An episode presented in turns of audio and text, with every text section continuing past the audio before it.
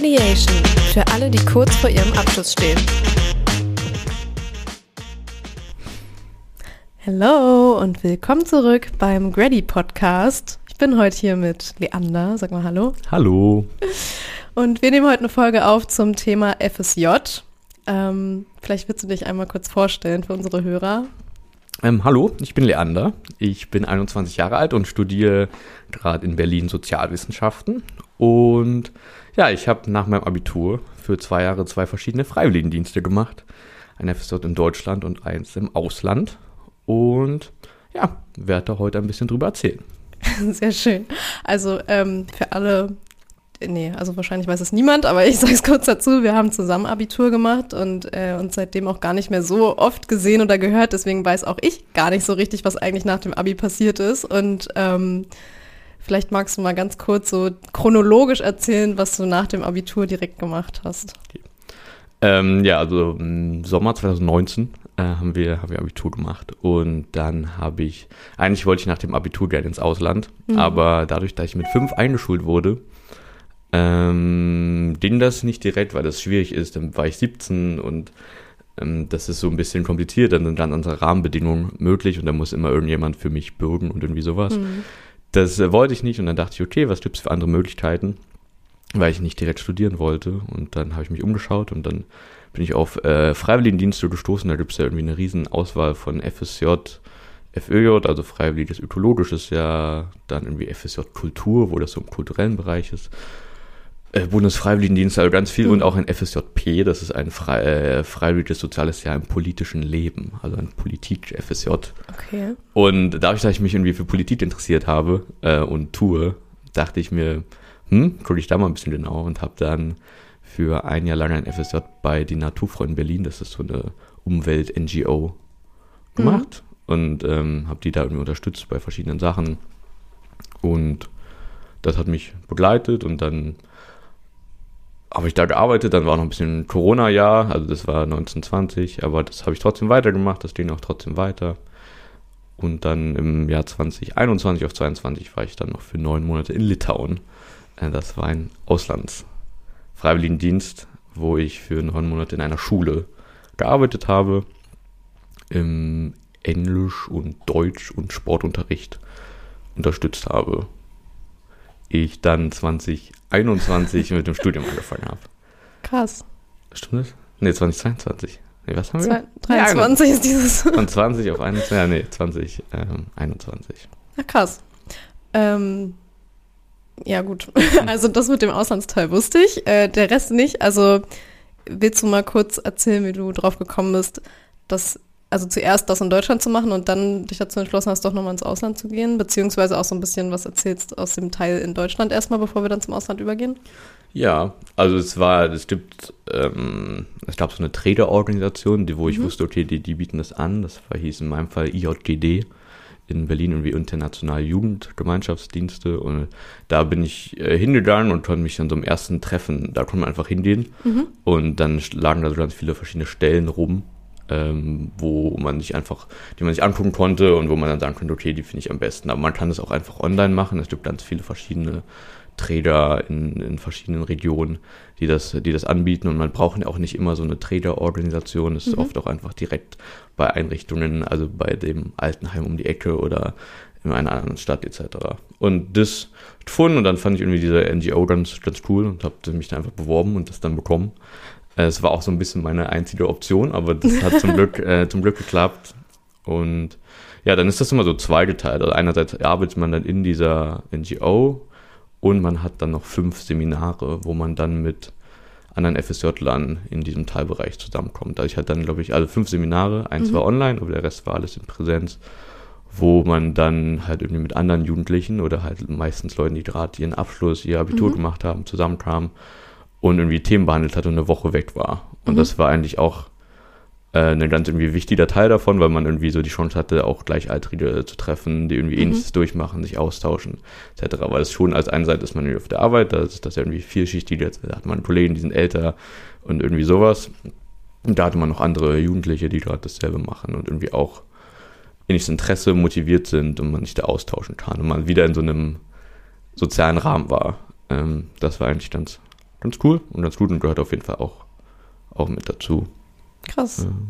Ähm, du meinst gerade, ihr wart eine Woche Seminar, hast du gesagt, eine ja. Woche weg quasi. Hm. Wo, wie, wie, meinst du weg? Wo wart ihr? Also das war halt irgendwie immer Berlin und Brandenburg ja. äh, Umgebung. Also so, aber man war quasi nicht, man war wirklich fest an einem Ort. Man ist dann so. äh, dahin gefahren, da konnte man dann mit Übernachtung ah, okay. äh, bleiben. Ich glaube, andere fahren vielleicht sogar weiter weg, mhm. ähm, aber das war da konkret. Und man muss auch keinen Cent dafür dann ausgeben mhm. oder so, sondern das ist einfach Teil davon, wird mitgefördert und, ähm, und da bespricht man dann meistens Themen. Also wir hatten dann einfach welche politischen Themen, die dann da die Woche über behandelt wurden mhm. und war die Möglichkeit des Austauschs sowohl mit anderen FSJ-Lern, aber auch mit irgendwie so Menschen von dieser Trägerorganisation, die mhm. nachgefragt haben, okay, ist denn alles gut?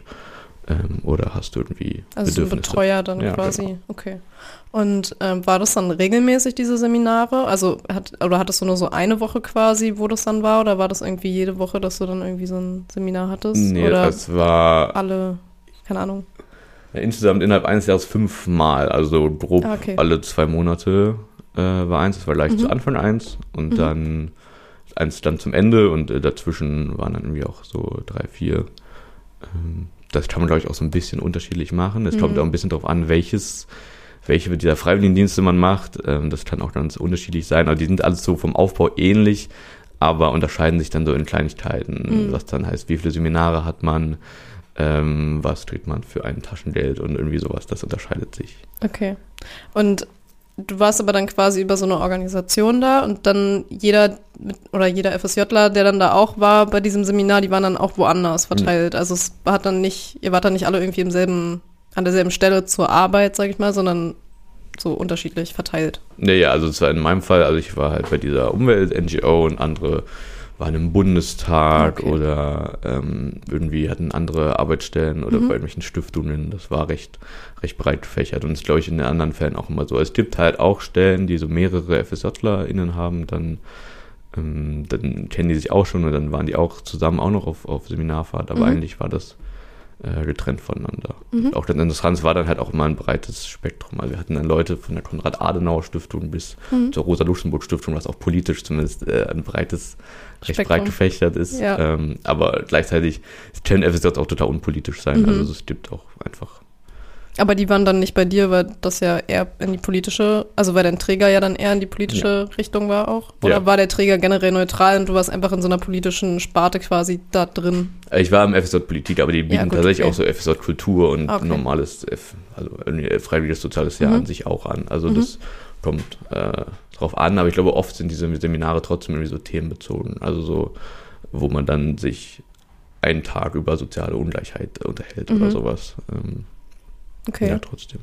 Und was waren so deine Aufgaben, wenn du dann da vor Ort warst und gearbeitet hast? Also jetzt nicht im Seminar, sondern dann im, ich habe schon mal vergessen, wie es hieß, bei, im Institut. Bei, bei den Naturfreunden ja. hieß es. Ähm, ja, das war so, äh, war unterschiedlich. Einerseits hat diese Organisation so, so Angebote gehabt von so Freizeitangeboten, aber auch so Umwelt, also die hatten so Arbeitskreise und sowas, die habe ich mhm. dann irgendwie mit vorbereitet oder hatten so Kampagnen, die sie gemacht haben, äh, die ich einfach mit unterstützt habe. Die haben teilweise Demos mit organisiert, mhm. die ich dann auch ein bisschen mit dabei war. Und es gab immer ein Newsletter und so eine Zeitung und da habe ich dann mitgeschrieben. Mhm und äh, irgendwie cool. geholfen. Ja, also es war schon recht breit gefächert. Es gibt auf ja. jeden Fall ähm, so die Möglichkeit, in diesen Bereich reinzugucken und sich auch auszuprobieren. Also die ja. sind dem auch, zumindest in meinem Fall, waren die dem sehr offen gegenübergestellt. Ich meine, okay, das ist ja nett, dass du hier bist und dass du ähm, das machen willst und uns unterstützt. Mhm. Und dann kann man sich da auch ein bisschen seinen, seinen Ort suchen und finden, was man halt ja. am besten kann davon profitieren.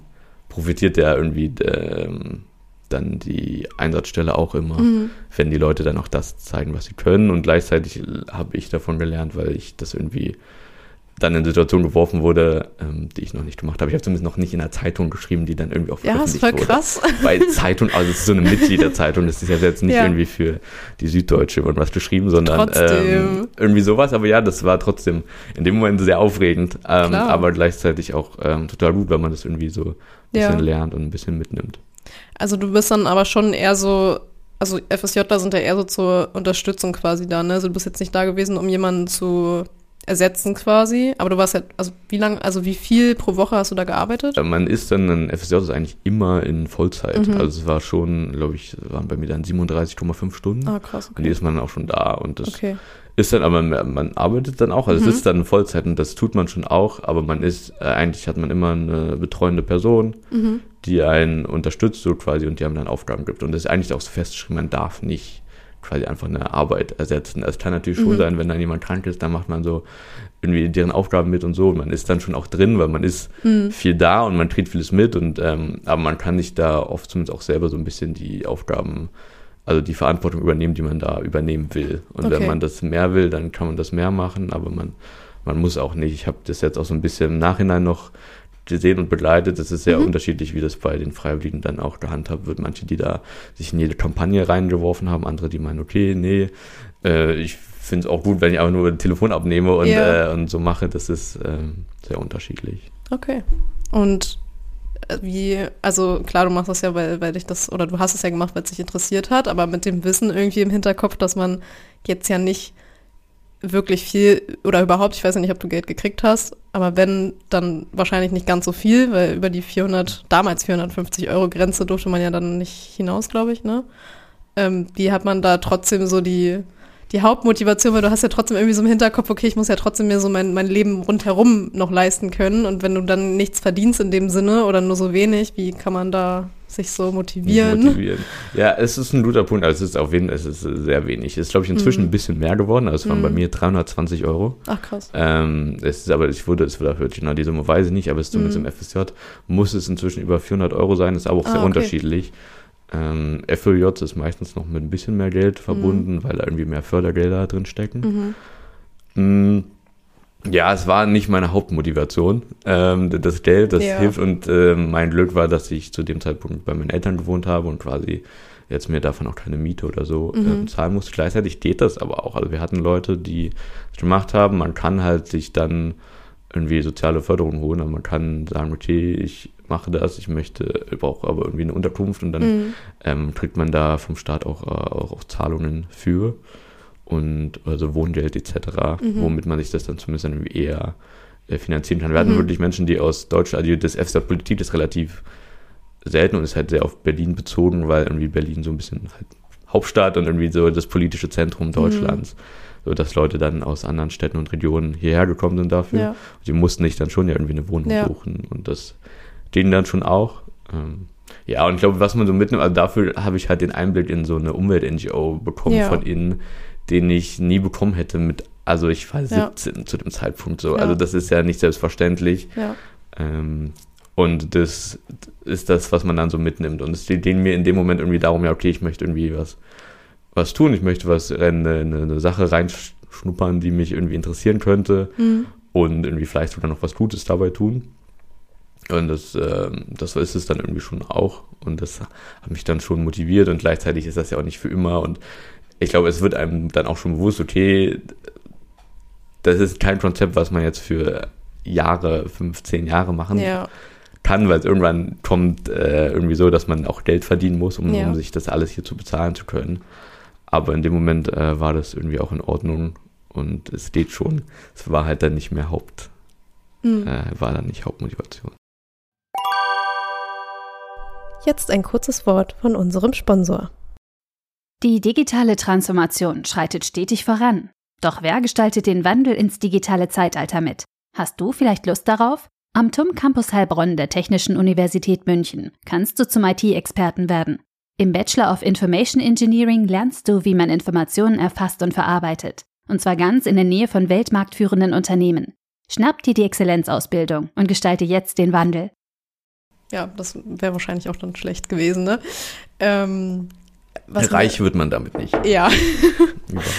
Ähm, ich dachte immer, man darf nur ein FSJ machen oder irgendwie so eine, gibt es da nicht irgendwie so eine komische Regelung, weil du jetzt meintest, du hast ja danach dann quasi, oder war das dann kein FSJ danach im Ausland oder was war das dann? Es, es war auch ein Freiwilligendienst, das ist halt ja. halt irgendwie so ein bisschen Begrifflichkeitswahnsinn. Ja. Es gibt den Bundesfreiwilligendienst, den ja. BFD.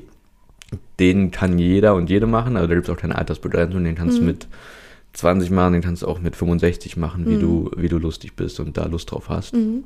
Den darf man tatsächlich nur einmal machen. Ah, okay. So.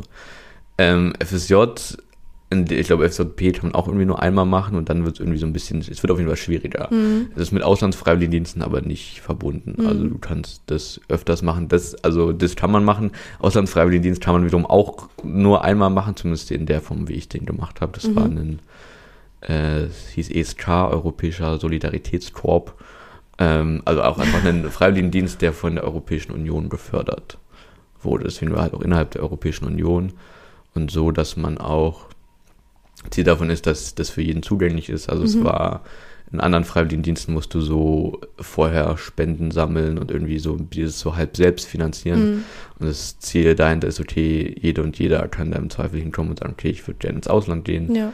Ähm, und dann äh, kann man da sich bewerben und dann kriegt man quasi eine Förderung, dass das äh, umgesetzt wird. Ah, okay. Cool. Also, also hast du quasi erst ein FSJ gemacht und danach ein B äh, ESK. ESK, also okay. einen Monat Pause gemacht. Ja. Ähm, und dann ging es direkt weiter. Wie lange ging das FSJ vorher? War das ein ganzes Oder Jahr? zwölf Monate. Also- Also man muss es, man FSJ, damit es anerkannt wird, muss man sechs Monate machen. Ja. Also und ab sechs Monaten kann man auch sagen, ich will es Ja. nicht mehr machen und dann wird es trotzdem anerkannt, Mhm. aber dann zählt es als FSJ. ist Aber ja ja, auch irgendwie ironisch. das ist ein freiwilliges soziales halbes Jahr. Ähm, aber ja, ab, also aber es wird mein Vertrag war für ein Jahr und es war auch für mich okay, den Mhm. zu erfüllen. Ja. Also hast du quasi zwölf Monate gemacht, dann Monat Pause und dann bist du nochmal ins Ausland. Weil du dir dachtest, nö, ich will jetzt immer noch nicht oder wusstest noch nicht oder was war so der Grund, warum du gesagt hast, nee, und jetzt nochmal ins Ausland und nicht nochmal in Deutschland? Ähm, na, ich wollte ja vorher schon ins Ausland Ja. und das war schon ein Ziel. Inzwischen war ich dann 18 äh, geworden, heißt, äh, ich durfte auch und Ja.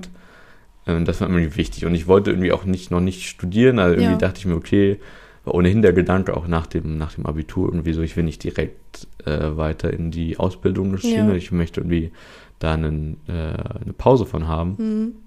und das hat dann irgendwie auch geklappt und das war dann wieder so, so ähnlich, da muss man sich auch vorher bewerben und ähm, ja, ich, ich dachte mir, okay, ich probiere das einfach. Ähm, wenn es nicht, wenn die mich da nicht nehmen, dann kann ich auch studieren, aber Ja. so, ähm, ich wollte noch, noch weiter Pause und die Auslandserfahrung gerne machen. Ja. Das war mir, war mir wichtig, ich dachte, ich habe die Zeit jetzt und Studium vielleicht auch, aber wusste ich nicht und Ja. wer weiß und dachte, jetzt ist gerade die Möglichkeit, jetzt habe ich die Motivation Mhm. dann mache ich es doch am besten jetzt gleich.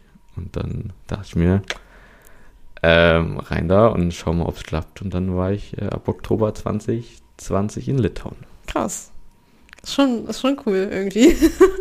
also ich bin auf jeden Fall neidisch, weil ich ja direkt angefangen habe zu studieren und mir dieser Pauseteil irgendwie jetzt, also besonders jetzt gerade irgendwie doch schon auch fehlt und ich jetzt auch immer mir denke, hm, so ein Auslandsjahr wäre irgendwie doch ganz cool gewesen oder irgendwie irgendwas anderes, keine Ahnung, aber ich finde es auf jeden Fall mal ziemlich cool, wenn man dann so sagt, ja, ich habe erst das gemacht und dann noch was, bevor ich dann angefangen habe zu studieren. Das ist irgendwie so nicht der gerade Weg und das finde ich irgendwie cool, wenn Man Leute kann es aber auch im Studium, kann man ja auch noch.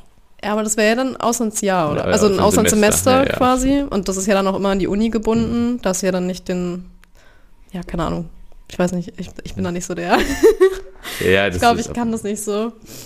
Ja, ähm, jetzt weiß ich gar nicht, jetzt habe ich meinen Faden irgendwie verloren. Ach so, genau. Äh, was bestimmt auch einige interessiert ist, wie lief denn das so mit der Vorbereitung? Also, so, weil du gesagt hast, musstest dich bewerben und so weiter. Wie lief denn da dieses organisatorische ab, bis du dann wirklich irgendwann im Ausland warst? Also, wie war so dieser Prozess bis dahin? Auch, auch da ist es ähm, wieder so, dass man muss sich bewerben und da gibt es tatsächlich immer meistens eine Trägerorganisation, die das Mhm. anbietet. Ähm, aber gleichzeitig gibt es auch ein großes Portal, das ist vom, vom ESK, vom Europäischen Solidaritätskorps, wo Mhm. man einfach so Einheitsstellen europaweit suchen kann und die kann man, wenn man will, alle einzeln anschreiben und sagen, Mhm. hier, hallo, ich bin Leander, ich würde gern bei euch, äh, wäre dann bei euch. Und ähm, das konnte ich machen. Ich habe das über den wieder eine Trägerorganisation gemacht, die war zufällig sogar dieselbe, wo ich meinen äh, FSJ gemacht Ah, habe. Das hat sich äh, dann irgendwie, hat dann gepasst. Mhm. Ähm, da musste ich quasi nur einen Stockwerk hochgehen. Ah, Und ähm, aber musste mich trotzdem genauso bewerben. Ja. Und dann habe ich irgendwie nach Einsatzstellen gesucht Mhm. und hatte dann was gefunden in Vilnius, was ich in Litauen irgendwie cool fand. Und habe dann da auch einfach, musste man auch wieder Bewerbung schreiben, das ist dann so Motivationsschreiben, Lebenslauf, Mhm. aber was alles auf Englisch? Also auf Englisch, ja. Mhm. Das ist dann der, der, der Punkt, darum ging es vielleicht auch so ein bisschen. Ja. Man muss irgendwie die Sprache zwangsläufig dann Englisch äh, Ja. sprechen oder irgendwie eine dem entsprechende Sprache, mit der man da kommunizieren kann. Ja. Ähm, das passt zum Glück mit Englisch und dann konnte man das äh, schreiben Mhm. und dann dahin schicken. Und ähm, das hat dann auch geklappt. Ähm, ja, und dann tuten die sich das nochmal an, dann hatten wir ein persönliches, also ich glaube, Skype-Gespräch und dann äh, wurden wir, haben sie sich angeschaut, ob das passt und dann hat es gepasst und haben sie ja gesagt. Cool. Und wie, also über was für eine Zeitspanne reden wir von dem Moment, wo die Ja gesagt haben und deinem ersten Schritt quasi, dass du äh, angefangen hast, was zu machen, um ins Ausland zu kommen? Ähm, eine gute Frage. Ich glaube, ich war im März, April habe ich irgendwie mich bei der Traderorganisation äh, nochmal beworben. Mhm. Und dann hatte ich im Juni oder so die Juni, Juli, aber das äh, war, hatte ich die dann die finale Rückmeldung, dass es Mhm. ein Jahr war. Aber es steht auch sehr unterschiedlich. Also ich hatte auch dann Leute in Litauen, die das auch gemacht haben, die haben eine Mhm. Woche vorher irgendwie, die haben sich erst einen Monat vorher beworben und dann eine Woche Ach, vorher die krass. Zusage. Also es Okay. geht auch relativ, wenn halt irgendwie noch so Stellen offen sind, Mhm. dann geht es auch recht zügig. Da musst du einfach Mhm.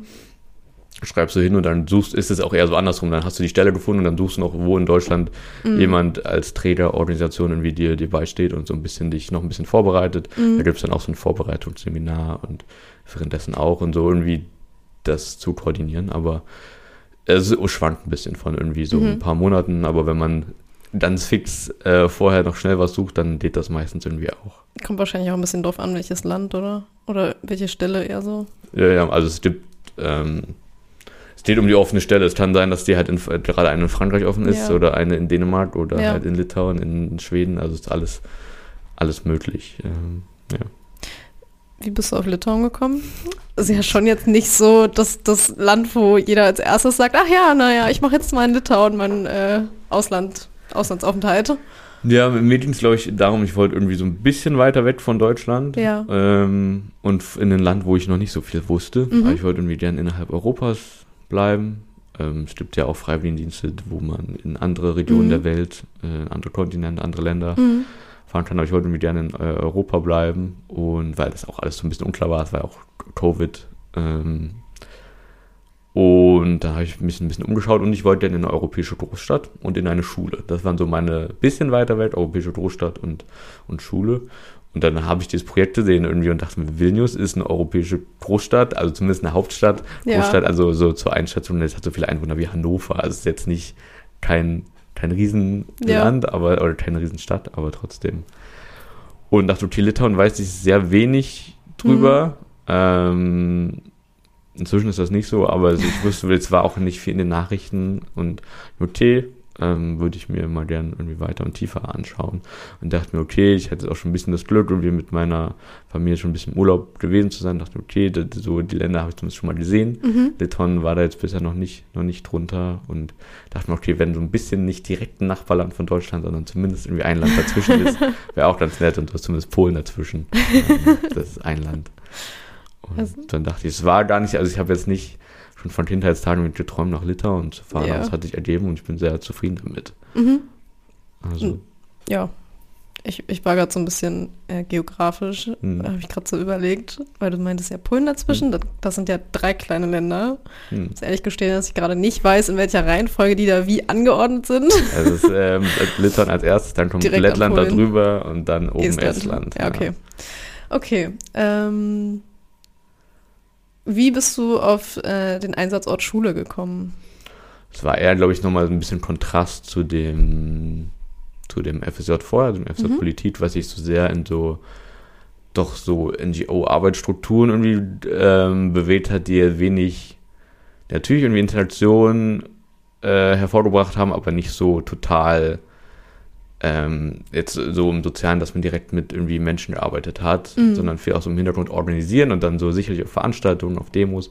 Aber das war irgendwie was anderes als, als jetzt so in der Schule oder wo du täglich Mhm. mit irgendwie Kindern etc. konfrontiert bist. Mhm. Und ich wollte für mich einfach schauen, okay, wie, wie funktioniere ich in diesem Kontext? Kann ich mir vorstellen, äh, in sowas später vielleicht auch zu arbeiten? Ja. Und dachte mir, okay, nehme ich das, verbinde ich das doch einfach und dachte, okay, Schule ich war mir zu dem Zeitpunkt auch nicht sicher, ob ich vielleicht mal in einer Schule arbeiten will oder nicht. Und jetzt? Ähm, ausschließen will ich das nicht, aber es ist auf jeden Fall nicht Plan A. Ja. Also das, ich habe dass ich, ich habe so im FSJ, äh, im Auslands äh, Freiwilligendienst gesehen, okay, ich kann das schon, es, Mhm. ist, es läuft nicht alles schief, wenn ich das mache, das ist irgendwie ganz gut zu wissen. Äh, gleichzeitig dachte ich mir, okay, ich gehe erstmal einen anderen Weg und äh, schau mal, ob wenn es mich dann dahin verschlägt, dann verschlägt es mich dahin, aber gerade äh, auf jeden Fall nicht die erste Verstehe. Option. Ja. Ja, ähm, was waren so deine Aufgaben dann in der Schule, wenn du da FSJ gemacht hast? Äh, das war ja nicht FSJ, ich vergesse das immer, aber ja, was, was war deine Aufgabe? Prinzip. Ja, das ist ja dann auch wieder so Unterstützung. Also so, Ja. dann unterstützt man die Lehrperson, dann Mhm. ist man nochmal für einzelne Schüler so ein bisschen ein spezieller Ansprechpartner, wo man dann nochmal im Unterricht hilft. Oder ich hatte dann auch so meine kleine Nachmittags-AG, wo ein bisschen spielerisches Süß. Lernen von, von Deutsch und Englisch Ah, cool. dabei war oder im Sportunterricht und Mhm. dann habe ich Aufwärmsachen gemacht. Also es war schon so ein bisschen Unterstützung. Das war auch äh, vergleichsweise bei dem Freiwilligendienst ein bisschen mehr nur so unterstützend. Ähm, man konnte auch Verantwortung übernehmen und äh, habe ich auch, aber es war so ein bisschen, im Hintergrund bei dem FSJ in Deutschland war es teilweise auch ein bisschen mehr, da waren auch mehr Leute krank und, und so, so, da bin ich dann immer mehr so teilweise reingerutscht in, okay, hier was machen, da was machen. Mhm. Das war da schon recht fest geregelt. Mhm. Ähm, und es war auch viel online, also dann war es so ein bisschen noch so Online-Hintergrundmanagement, so Ja. wie, wie geht es, wie richten wir, dann war es wieder, oh, der junger Mensch, der kann doch was mit Computern. ähm, wie, wie schaffen wir denn, dass wir irgendwie Online-Tests und sowas Mhm. und was schreiben können? Mhm. Ähm, wobei sie da deutlich besser aufgestellt waren, als ähm, was ich gehört habe von einer oder anderen Schule in, Mhm. äh, in Deutschland. Das ging Ja, alles recht das- fix. Ja, das lief hier nicht so. Oder zumindest in Berlin. Ich weiß nicht, wie es in den anderen Bundesländern war, aber in Berlin hat das ein bisschen gedauert. Ähm, hattest du eine Grundschule oder eine Oberschule, wo- also wo du warst? Es nannte sich Paragymnasium. Es Oh, ist okay. so vierte bis, vierte bis achte. Ähm, Okay. Äh, und Grundschule dran, die war in dem Moment aber noch nicht Teil des, Mhm. des Freiwilligendienstprogramms, und ist, aber ist inzwischen da Teil davon. Also Mhm. Schule inzwischen von erster bis achter. Ah, Und es okay. war auch ein bunter, bunter Mix. Das ist ja ein komisches Schulsystem. Oder ungewohnt für uns, meine ich. Ja. Wie, wie, äh, dann ist von der achten, also quasi neunte bis. Ja, Was ist dann neunte, Oberstufe, oder? zehnte, elfte, ne, ich glaube, es waren auch zwölf Jahre. Also dann ist Mhm. quasi nochmal, dann geht man dann halt in so eine Oberschule, Ah, okay. wenn man Okay. das Also es ist eigentlich so ein bisschen wie in Amerika mit ähm, Middle School und so Ja, weiter. So ähnlich.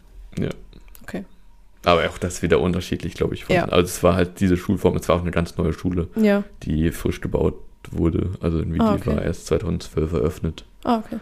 Ähm, deswegen glaube ich auch ein bisschen speziellerer Touch. Ich weiß Mhm. nicht, ob die, nicht alle Schulen waren so äh, wie, wie jetzt die Schule. Okay. ähm, wie war das so mit der, mit der Unterkunft da? Und also wie, wie bist du da klargekommen, beziehungsweise wie hast du da was gefunden oder wurde dir da was gestellt oder wie war das? Das wird einem immer gestellt. Das Ja. ist ja meistens ist das immer in Freiwilligen-WDs, Ja. also wo quasi dann Freiwillige zusammen wohnen, die in Mhm. unterschiedlichen Einsatzstellen arbeiten. Mhm. Bei mir war es ein bisschen speziell. Ich habe so sehr im Norden der Stadt gewohnt und da Mhm. gab es jetzt keine Möglichkeit der WD. Mhm. Habe ich das bei einer litauischen Familie Oh. gewohnt, äh, wo ich quasi mein eigenes Zimmer hatte und mein eigenes. Zeugs, aber quasi mit denen zusammen. Ah, Ähm, cool. Das war auch ganz cool. Es war nochmal so ein bisschen äh, privatere Einblicke ins, ins litauische Mhm. so Leben kulturell. Also dann, das war auch über Weihnachten und ich bin da auch geblieben. Ah, okay. Auch, also es war auch ein bisschen eine Mischung aus, ich wollte da bleiben, aber auch es war Corona, in dem. Moment ging es Ja. äh, gar nicht anders. Ja. Litauen zu dem Zeitpunkt auch ähm, ganz, ganz stark betroffen. Und Ja. dann äh, war ich war ich da geblieben und hatte so diese Einblicke auch. Es war ganz Ja. schön, aber das ist eigentlich nicht standardmäßig. Also standardmäßig Mhm. so mit anderen Freiwilligen zusammen und dann äh, wohnt man da. Und auch die Freiwilligen kommen dann auch aus aller Welt. Das ist, glaube ich, so ein Mhm. bisschen noch der zweite Punkt. Man geht zwar ins Ausland, irgendwie nach Litauen, aber gleichzeitig habe ich Menschen aus ganz Europa Ja. und auch so Anrainerstaaten, die irgendwie Teil des Projekts sind, ähm, kennengelernt. Und das ist ein unglaublicher Schatz, aus dem ich heute noch äh, also zehre, wo ich Menschen jetzt kenne in den verschiedenen Ländern, die ich auch teilweise schon besucht habe. So, das Oh, ist das, cool. was man so, so mitnimmt noch an Ja. so persönlichen Erfahrungen, die gar nicht direkt äh, jetzt mit dem Freiwilligendienst im Land zu tun haben Ja. oder wo man vorher gar nicht denkt, aha, das ist Teil davon dann, okay, man hat noch so eine internationale Community, die man, die man mitnimmt. Das ist cool. Ich wollte nämlich auch äh, als Anschlussfrage eigentlich ähm, dich fragen, ob du mit den Leuten da noch, also die Leute, die du kennengelernt hast, ob du mit denen noch Kontakt hast und so, aber das Scheint ja so zu sein dann. Also sowohl aus, also die aus Deutschland waren, da sind zwei zum Glück nach Berlin gezogen. Ähm, Oh. und dann ähm, sehe ich die jetzt auch äh, weiter öfters Mhm. und wir tun Dinge zusammen. Andere äh, auch weiterhin. Ich war im Ende Januar, wurde ich von einer türkischen Mitfreiwilligen auf ihre türkische Hochzeit Oh, krass. eingeladen. ähm, also das, äh, also auch in der Türkei und, und solche Oh, Geschichten. Also so, ähm, das Und sind dann du so Sachen, warst dann man, auch da? Ich war dann auch da. Ach, das ist voll cool. Das ist, und, und das ist was, was ich, was ich davon mitnehme, von der Entscheidung, ins Ausland gegangen Ja. zu sein. Nach dem, also deswegen, ich bin selber sehr zufrieden mit der Entscheidung, Ja. weil da ist immer noch im Nachhinein so Dinge befördert, die ich, die ja von selber nicht passiert wären. Ja. So die Wahrscheinlichkeit, dass jetzt mich irgendjemand zufällig auf eine türkische Hochzeit einlädt, sind relativ gering. Ja, Ähm, schon. Aber wie ich in der Türkei gelernt habe, in der Türkei wäre es nicht so. Aber so, es war, ähm, also war ein cooles Ding und irgendwie auch Mhm. da waren dann viele Freiwillige aus, aus, aus der Zeit in Litauen irgendwie Mhm. zusammengekommen. Und ja, im Sommer ein paar besucht mit so Interrail-Reise und Mhm. ähm, manche kommen auch nach Berlin. Also es ist noch so eine, weil das bietet Berlin, habe ich ein bisschen das Glück, da wollen Leute auch hin. So, Ja. ähm, wenn nicht wahrscheinlich in einer Kleinstadt, ist ein bisschen schwieriger, aber Ja, trotzdem. ja. Ähm, ja, ist noch so eine zweite Ebene zu dem, den Erfahrungen, die man da macht, irgendwie Erfahrungen, die man so ein bisschen mitnimmt und Mhm. Menschen, die weiter Teil von äh, dem sozialen Umfeld sind. Das klingt richtig cool. Ich bin richtig neidisch gerade. ähm, noch zu der Frage so mit der Unterkunft bei der Familie. Ähm, muss, also da musstest du dich ja schon auch stark nach deren Leben richten, nehme ich an, oder? Oder die, warst du da so richtig separiert, so dass denen das eigentlich egal war, wann du so nach Hause gekommen bist? Oder wie, weiß ich nicht, so ein bisschen das Zusammenleben so? Ähm, ich konnte das schon ein bisschen, also ich hatte auf jeden Fall deutlich, also die, die, die Kinder durften nicht so viel machen, wie, wie ich machen durfte. Und ich durfte eigentlich alles machen. Also wie alt waren war die Kinder? Ähm, von 9 bis 18. Oh, krass. So, also auch, zwar auch dann also mit den, habe ich dann teilweise auch, äh, habe ich jetzt auch nach wie vor noch Kontakt. Ah, Bisschen unterschiedliche Ebenen von den Mhm. Kindern, so. Ähm, aber ja, ich musste mich nicht großartig danach richten. Die waren schon, okay, mach dein Ding und so. Mhm. Cool, wenn du vielleicht noch vorher Bescheid sagst, aber sonst ähm, äh, passt schon. Ich hatte meinen Schlüssel, ich hatte mein Zimmer und Mhm. ich konnte da schon ein bisschen das machen, was Freier. ich wollte. Und ich war auch oft dann bei Freunden, die näher in der Stadt gewohnt haben, wenn Mhm. wir irgendwas gemacht haben, Mhm. so am Wochenende. Ähm, also musste ich nicht. Also ich konnte so ein bisschen, ich hatte so ein bisschen das Glück, in beides so ein bisschen reinschauen zu können und wie diese Gastfamilie zu haben, ähm, die ich auch besucht habe. Ähm, und dann auf der anderen Seite diese Freunde und internationale Community, die, mhm. ähm, mit denen ich dann Dinge auch unternommen habe. Das klingt richtig cool. Ja, aber es, ist voll, also es war natürlich auch irgendwie, solche Freiwilligendienste sind immer, was hängen bleibt, sind immer die positiven Erfahrungen, aber Ja. natürlich gibt es in dem Moment auch so Dinge, man ist, also und vor allem im Ausland, so alleine, so das Ja. sind so Dinge, die man vorher nicht kennt, die man, Ja. aber indem man auch vorbereitet wird in Vorbereitungsseminaren, dass das Ja. kommen wird, dass du denkst, okay, ich bin hier irgendwie alleine, äh, Mhm. das, das kenne ich nicht, okay, Mhm. das fühlt sich mit ungewohnt an, ähm, aber irgendwie Dinge, mit denen man sich dann irgendwie nach und nach abfindet und irgendwie so, so findet, okay, wo, was, äh, was mag ich, was mag ich nicht, wie komme ich am besten zurecht. Aber Mhm. so, nicht, dass man durch den denkt, boah, das ist das Beste, aber so im Nachhinein rückblickend merkt man, wie viel man davon mitgenommen hat in den Mhm. Höhen und Tiefen. Und im Nachhinein, es war auch während Covid. Und ich glaube, im Vergleich zu anderen Freiwilligen, also zu anderen europäischen Freiwilligendiensten war das, haben wir gar nicht so viel gemacht, weil es war halt Ja. Corona. Aber im Vergleich zu dem, was möglich war in dieser Zeit, äh, haben wir, glaube ich, schon recht viel gemacht, weil es Mhm. war ein anderes Land, andere Kulturen, Ja.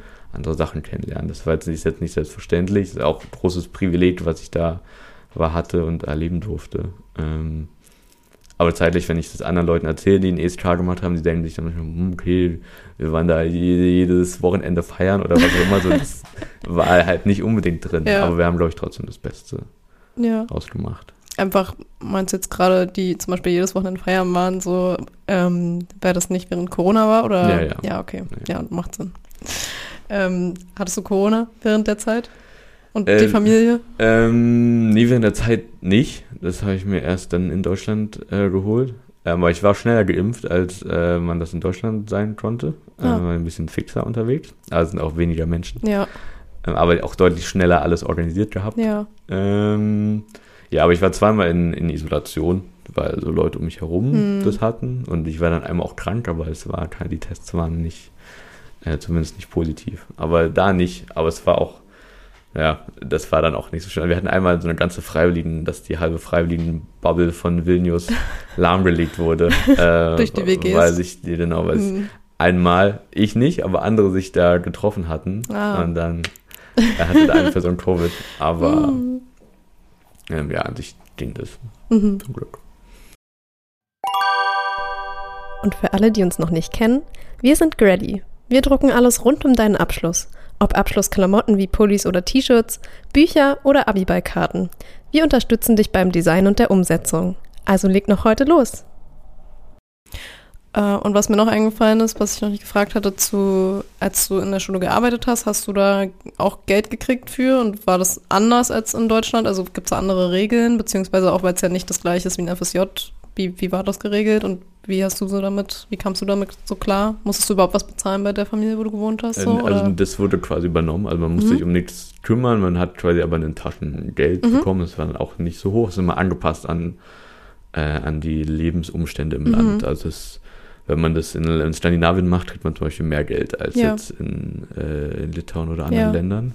Ähm, und damit kam ich zurecht. Das war also, ich glaube, ich bin also mit plus minus null rausgekommen. Ich mhm. bin da jetzt nicht reich, also zumindest nicht reich an Geld geworden. Mhm. Ähm, ja, also das, das ist wieder sowas zum, um Geld zu verdienen, das ist das nicht, ja, nicht der Ort. Da gibt es, glaube ich, auch andere Sachen, kann man auch im Ausland machen, was ja. bestimmt geht. Ähm, aber man, man kommt damit zurecht, äh, muss dann hier und da mal schauen, aber eigentlich, eigentlich geht das auch. Okay. Und wie viel musstest du da auch, also war das auch so Vollzeit richtig oder war das weniger, also an Arbeit, was du hattest? Es war ein bisschen weniger, es hm. waren vielleicht so 30 Stunden, mhm. aber kommt, glaube ich, auch sehr auf die Einsatzstelle drauf ja. an, wie sehr sie darauf achten. Die sind da oft so ein bisschen, äh, also waren jetzt recht entspannt. Ich muss jetzt ja. nicht da penibel Stunden aufschreiben, sondern ja. so das, was anfiel, habe ich gemacht und wo ich unterstützen konnte, waren die happy drüber und ähm, freuen sich da, wenn irgendjemand engagiert irgendwas, irgendwas machen will. Mhm. Ähm, da wird dann nicht genau geschaut, dass er auch alles brav in jeder Sekunde richtig macht. Beschreib mal so einen Alltag.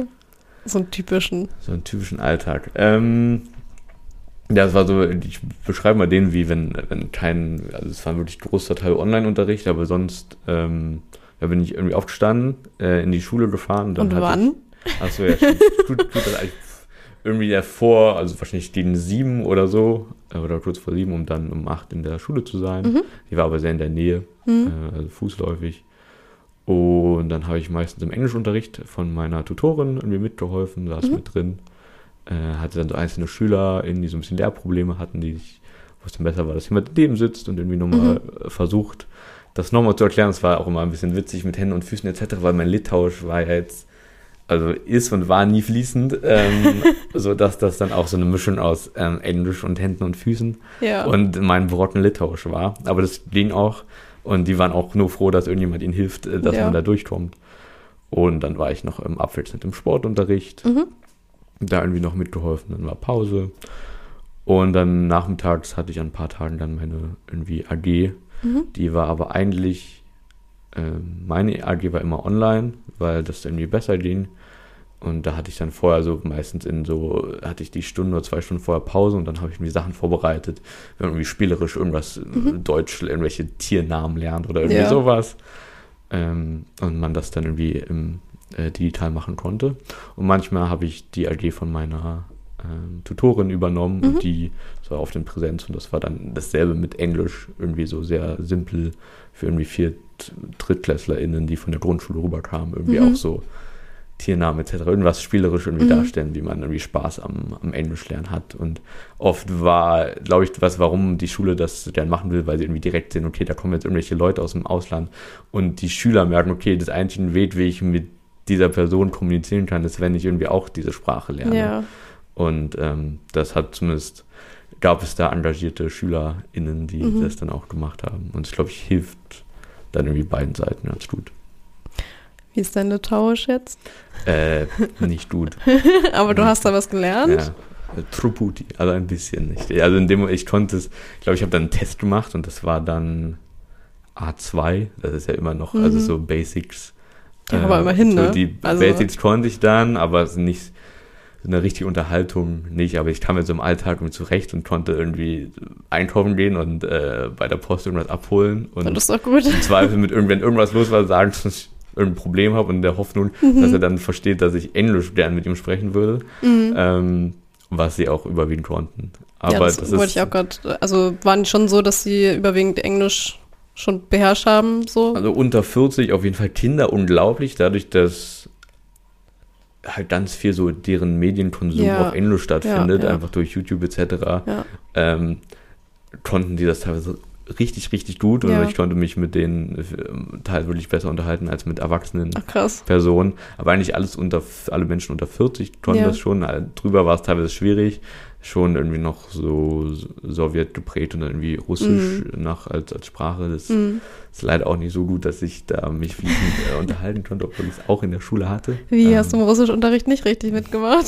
Bemüht, aber ähm, zumindest nicht so, dass ähm, das jetzt, es war teilweise tatsächlich eine Hilfe, aber auch nicht so auch wieder so bruchhaft, so dass ja. man nicht irgendwie klar war, was ich jetzt wollte, ja. aber nicht so, dass ich mich jetzt in eine tiefe Diskussion um äh, wichtige Themen irgendwie da sowas bewegen konnte. Das äh, weit entfernt. Ja, aber das zählt irgendwie auch dazu und ich dachte mir, so ein bisschen, zumindest ein bisschen Mühe geben, das, äh, die Sprache zu lernen. So ja, voll. Grundstock. Ist nicht verkehrt. Und da freuten die sich auch jedes Mal. Ja. Und beim Abschlussseminar, äh, nicht Abschlussseminar, bei der Abschluss, gab so ein Abschlusscamp, mhm. wo ähm, es war auch in der Schule, aber es war so ein bisschen, okay, alle Schüler, die Englisch lernen wollten, konnten da sein für ein paar Tage und das wurden special Sachen gemacht. Und dann wurde ich überrascht mit dem Fakt, okay, alle Schüler sollten so viele englische Wörter lernen wie möglich. Und dann wurde sich zu mir umgedreht und gesagt, und du hast die Aufgabe, in den nächsten vier Tagen so viele litauische Wörter wie möglich. Und am Ende fragen wir dich ab. äh, also bei den Schülern war das so, die durften es einfach machen, aber ich musste dann irgendwie, dann haben die Schüler jedes Mal äh, wenn ich meine, das versteht nicht, haben die es auf ein großes Blatt geschrieben und am Ende musste ich mich so vorne hinsetzen und dann wurde ich abgefragt. Und ich habe mich in, ich hatte vorher zwei Jahre nicht mehr gelernt. Ich saß wirklich am Abend vorher das erste Mal seit Jahren wieder vor Vokabeln, damit ich mich nicht vor neunjährigen Kindern total blamiere. Aber ja, ich glaube, das ist kein Zwang in, äh, in äh, Auslandsfreiwilligendiensten, aber es kann. Also so, so ein bisschen, ja, muss man da, glaube ich, das dann mitmachen. War ganz gut. Aber was uns alle interessiert ist, wie gut hast du denn abgeschnitten in dem Test? Ähm, es war ganz gut, ich hatte dann, glaube ich, nur zwei Fehler. Ähm, aber es war auch, also die haben dann von diesen 50 Wörtern oder sowas, haben sie dann 10 rausgenommen und da konnte ich so den Großteil irgendwie. also es war, es war okay, ich habe mich nicht total blamiert. Mhm. Ähm, aber ich würde anzweifeln, dass die anderen Kinder wirklich 270 neue englische Wörter in den fünf Tagen gelernt haben. Ja. Aber wer weiß. Wer weiß. Ähm, wie, du meinst doch, es gibt Vorbereitungsseminare und Nachbereitungsseminare und, oder? Nachbereitung? Ja. Und Begleitseminare? Gibt's auch. Wie, also hattest du davon welche und wenn ja, wie lief das dann ab? Weil der, Be also dein Betreuer, nehme ich an, war ja wahrscheinlich nicht äh, bei dir vor Ort, oder doch? Also es gab also in Deutschland ein Vorbereitungsseminar, mhm. ähm, wo dann man halt irgendwie vorbereitet wird mhm. auf das, was passieren könnte und was es so gibt und was man beachten muss. Und dann innerhalb des Landes war das dann quasi wieder eine, also das ist so eine generelle Dachorganisation, die es in jedem Land gibt, die mhm. das dann betreut, wo man dann mit wieder Freiwilligen aus äh, ganz Litauen in dem Fall zusammenkommt und dann, oder die in Litauen gerade sind, dann wieder Seminare macht. Das war halt bei mir Covid, ich habe kein Präsenzseminar mitgemacht, das mhm. waren alle online, aber sonst trifft man sich da wieder in irgendeinem äh, abgelegenen Ort und irgendwie man ist da für eine Woche zusammen. Mhm. Und das ist meistens auch der Weg, wie man dann Leute in dem Land irgendwie kennenlernt. Äh, die außerhalb deiner WD sind. Mhm. Ähm, ja, und dann ähm, hat man da auch wieder Sachen gemacht und wurde auch wieder irgendwie Dinge erklärt und dann gab es noch so ein Midterm-Seminar, wo einem dann auch in der Mitte nochmal irgendwie mhm. äh, man zusammenkam, über Probleme sprechen konnte und äh, Sachen gemacht hat. Es war dann wieder online, aber für andere Menschen äh, jetzt sicherlich wieder in ja. Präsenz. Und im Nachhinein äh, gab es auch wieder ein Nachbereitungsseminar, wo man dann so in Deutschland wieder zusammenkam, reflektiert hat, okay, wie ist das bei Menschen in England gelaufen, wie mhm. ist, war das bei Menschen in Litauen und irgendwie Vergleich und äh, nicht Vergleich, weil er bespricht, weil das dann doch schon jedes, jede Erfahrung so ein bisschen unterschiedlich ist. Und wie war das generell für dich? Wenn, also es ist ja jetzt nochmal so eine Special-Situation durch Corona, aber wenn das alles digital war, wie lief das dann so mit, also für dich mit Anschluss finden? Also ich meine, wie bist du so an Leute rangekommen, wenn das fast alles online war, beziehungsweise du ja auch meintest, dass du bei einer Gastfamilie mhm. gewohnt hast, also da hast du ja nicht direkten Kontakt zu anderen Leuten, die auch im Ausland sind, sondern eher so zu den Einheimischen, sage ich mal. Wie lief das? Das war zwischenzeitlich echt so ein bisschen schwierig, weil ähm, Litauen tatsächlich so sehr strikte Regeln hatte. Dadurch, dass die Mhm. Zahlen wirklich unglaublich hoch waren, durfte man wirklich nur raus, wenn man zum Supermarkt wollte oder zur Mhm. Arbeitsstelle so und äh, Mhm. nichts, nichts weiteres. Mhm. Ähm, so über auch tatsächlich zwei, drei Monate. Mhm. Ähm, wir, wir hatten, also zum Anfang hatte ich so ein paar Menschen gleich kennengelernt, wo noch die Regeln nicht so, nicht so strikt waren und wir hatten unsere, die, die Vilnius-Region hatte nochmal so, so, so öfters, man hatte so eine Gruppe Mhm. und ähm, auch da so eine Koordinatorin Mhm. und die hat immer wöchentliche so Zoom-Meetings organisiert, wo wir uns dann immer getroffen haben und das hat mir zumindest geholfen, in der Zeit irgendwie immer die Menschen weiterhin zu sehen Mhm. Und dementsprechend auch direkt wieder Anschluss zu haben, als Treffen wieder möglich waren. Ah, Also dann okay. konnte man dann irgendwie wieder hingehen und sagen, Okay. okay. Äh, und dann, dann war das irgendwie normal und nicht irgendwie drei Monate nicht gesehen und Okay. dann, ja, okay, wieder so ein bisschen rein, reinfummeln, äh, wie es ist, sozialen Kontakt mit diesen Menschen zu haben. Mhm. Ja, das hat auf jeden Fall schon, aber das war schon mit das Schwierigste irgendwie so im, das war glaube ich dann so Januar 2021 irgendwie so, okay, äh, Litauen auch ziemlich dunkel das, äh, Mhm. zu dem Zeitpunkt und wie ähm, so ein bisschen schauen, wie, wie man das schafft. Aber das ging dann auch, also auch da gibt's, also da wurde einfach auch gesagt, wahrscheinlich ist so ab äh, Anfang von der Mitte äh, kann es sein, dass es so ein kleines Loch gibt, aber das Mhm. geht dann auch wieder raus und äh, das ist dann tatsächlich auch so. Okay. Ähm, und ähm, also es war, war schon möglich weiter. Und gleich zu Anfang irgendwie gibt es halt diese Einführungsseminare, Mhm. zu denen das gleich mit Absicht irgendwie relativ zu Beginn, dass du Mhm. da schon dann irgendwie eine Gruppe Ja. geschmissen wirst und dann Leute kennenlernst und die, auf die du dann auch immer ja. irgendwie zugehen kannst. Und würdest du sagen, wenn man jetzt eher so eine, äh, also ich kenne dich ja, deswegen weiß ich ja, dass du schon sehr äh, leicht Anschluss finden kannst. Wie, wie würdest du sagen, ist das so mit Leuten, die recht introvertiert sind? Also würden die trotzdem da easy Anschluss finden oder ist das so ein bisschen, naja, du musst ja schon so ein bisschen versuchen, aus dir rauszukommen, sonst wird das wahrscheinlich nichts mit den sozialen Kontakten.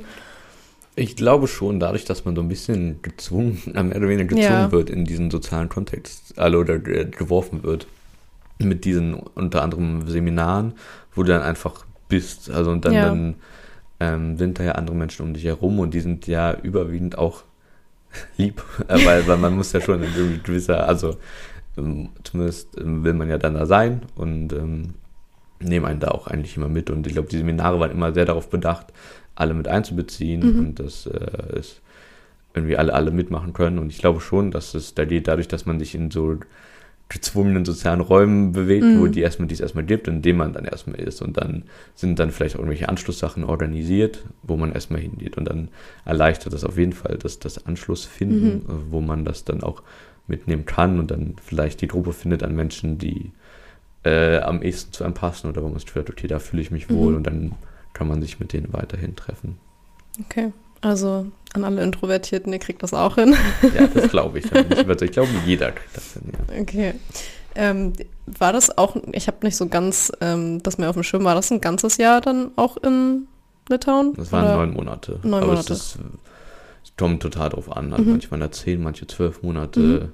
Ähm, ich glaube, da zählt es wieder so sechs Monate, ab sechs Monaten Ja. wird das anerkannt. Und alles drüber hinaus ist quasi Bonus. Hattest du dann, als du wiedergekommen bist, auch so ein bisschen so einen, so einen kleinen Kulturschock oder eher nicht? Also, oder unterscheidet sich das gar nicht so oder du hast nicht so viel mitgekriegt durch Corona oder wie war das so? Ähm, doch, klar, ich glaube, was sich verändert, ist vor allem aber eher so in einem. Also Ja, so, Litauen selber ist jetzt nicht großartig anders Ja. ähm, als, als, als Deutschland. Ja. Also, also so, das, da gibt es schon auch alles, Ja. wie, wie wir das hier, hier so haben. Ähm, zahlt auch mit dem Euro und etc. Ähm, aber es ist eher so, man nimmt ja vieles mit, neue Eindrücke etc., neue Mhm. Menschen etc. und dann kommt man zurück.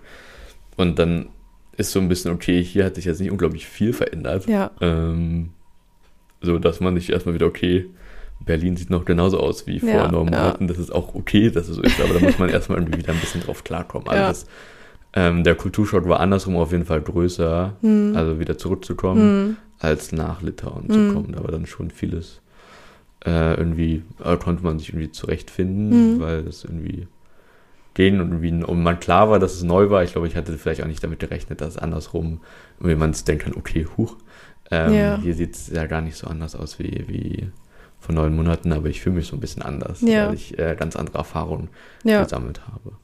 Würdest du sagen, dass du danach so ein bisschen, also schon so ein bisschen gestruggelt hast, weil du gemerkt hast, so alle anderen, also nicht nur Berlin an sich, sondern auch alle anderen Menschen haben sich wahrscheinlich nicht so verändert in Mhm. den anderthalb, äh, anderthalb Jahren, hm, in dem Dreivierteljahr. Ähm, und du halt aber schon, hattest du da irgendwie so ein bisschen dann Probleme dadurch, dass du dir so dachtest, ähm, weiß ich jetzt nicht, bin irgendwie ein bisschen verändert.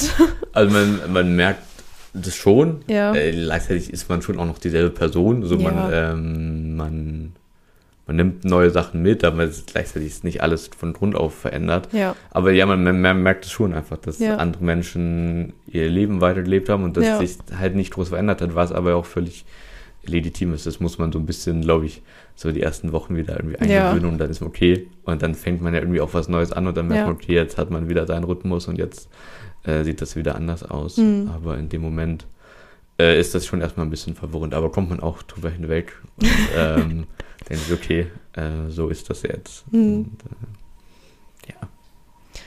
Ähm, hast du so einen Tipp für alle, die vielleicht Lust haben, FSJ zu machen oder so? Oder so ein, ein, so eine Erfahrung, die du gern teilen möchtest, die so andere vielleicht motiviert? Also wenn, wenn das jetzt die Folge noch nicht getan hat, dann irgendwie so ein, so einen kleinen Punkt oder so, wo du sagst, ja, mach das auf jeden Fall, weil oder ja. Ähm, äh, das ist wahrscheinlich gar nicht so einfach, eine Sache zu sagen, aber ich Mhm. glaube, die Erfahrung und das Netzwerk, was man sich damit irgendwie unf letztendlich unfreiwillig, aber freiwillig Ja. baut, ähm, sind unglaublich, geben einem unglaublich viel. Ich habe viele Freunde und Freundinnen gefunden, die mich Mhm. auch weiterhin begleiten, sowohl im FSJ als auch im Mhm. Auslandsfreiwilligendienst. Und ähm, das sind so Erfahrungen, die man in der Zeit irgendwie gut machen kann, die sich da anbieten. Und ähm, ich kann es nur, nur empfehlen. Und ich hoffe, dass zumindest ein bisschen meine Erzählungen zeigen, dass äh, zumindest mir das, für mich das sehr gepasst hat. Das passt nicht für jede und jeden, aber äh, wer überlegt, kann ich nur empfehlen, es zu tun. Es äh, lohnt sich. Cool. Äh, hast du noch, also so den, den Gegenpart, hast du eine Sache, also ich glaube im Generellen hat man gemerkt, dass du das nicht bereut hast, die, äh, das FSJ und den Auslandsaufenthalt. Ähm, aber hast du so eine Sache, wo du sagst, hm, ja, das war jetzt irgendwie nicht so und das hätte ich gerne anders gemacht oder hätte ich jetzt ungern irgendwie so durchgemacht, will ich jetzt mal so sagen? Ich glaube, was, was wichtig ist, was man immer die ganze Zeit beachten muss, ist, dass man Freiwilligendienstleister ist und nicht mehr und nicht weniger. Ja, also man darf ja. dafür einstehen, dass man das ist. Äh, man darf sich den, äh, die Armeesiedlung im Kino erkämpfen, wenn man will. ähm, und zeitgleich ist man auch nicht voll äh, einfach der normale Arbeitnehmer, der Ja. das genau dieselben Aufgaben übernehmen muss. Und ich, merke, ich finde, da sollten Freiwilligendienste auch drauf achten. Ich habe gemerkt in meinem FSJP, dass ich da teilweise ein bisschen gucken musste Ja. dass das auch nicht zu viel wird und dass es nicht äh, ich jetzt einfach nur noch, noch jemand bin, der da irgendwie viel arbeitet, ja. sondern ich bin auch noch Freiwilligendienstleister und ich, manche Dinge mache ich gerne, manche Dinge kann ich auch nicht übernehmen. Ja. Das sind andere Aufgaben.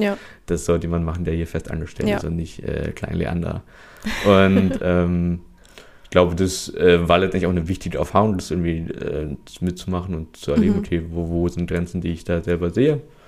Ähm, ja, da muss man, glaube ich, ein bisschen schauen, aber ich glaube, das kriegt man auch hin. Also einfach eigentlich Grenzen setzen können, beziehungsweise darauf zu achten, Hm. dass man eben da nicht so ja alles übernimmt, Nee, Was eben nicht so- sein. Thema ist. Okay. Ja, also wenn du dann nichts mehr hast, was du gerne mit auf den Weg geben möchtest, ähm, wäre ich soweit, glaube ich, durch mit meinem Fragenkatalog. ist für mich auch in Ordnung. Was ich vielleicht noch kurz anfügen kann, Ja. also dieses Netzwerk, nicht nur auf persönlicher Ebene Ja. hilft das einem. Ich habe zum Beispiel jetzt anderthalb Jahre in dieser NGO danach weiter. Ja, Also als ich aus Litauen, in Litauen habe ich einen Anruf bekommen für ein Projekt, ja, ähm, wo ich gefragt habe, wir haben hier so ein Umwelt- und Verkehrsprojekt ähm, Mhm. für eine Stelle, hast du Bock? Und dann habe ich gesagt, ja. Und dann hatte Geil. ich das jetzt als Nebenjob für geil. anderthalb Jahre. Also so, man, man hat auch dann so einen Fuß Ja, in ja. der Tür, Mhm. äh, in einem Bereich, in dem man sonst keinen Fuß in der Tür hatte Ja, wenn man gerade irgendwie mit dem Abitur fertig ist. Also auch selbst aus der Perspektive lohnt sich das. Cool. Auf jeden Fall sehr interessant. Danke für die vielen Infos und Einblicke. Danke für die Einladung. Und ähm, ja, das äh, war's dann, würde ich sagen. Bis zur nächsten Folge. Ciao. Ciao.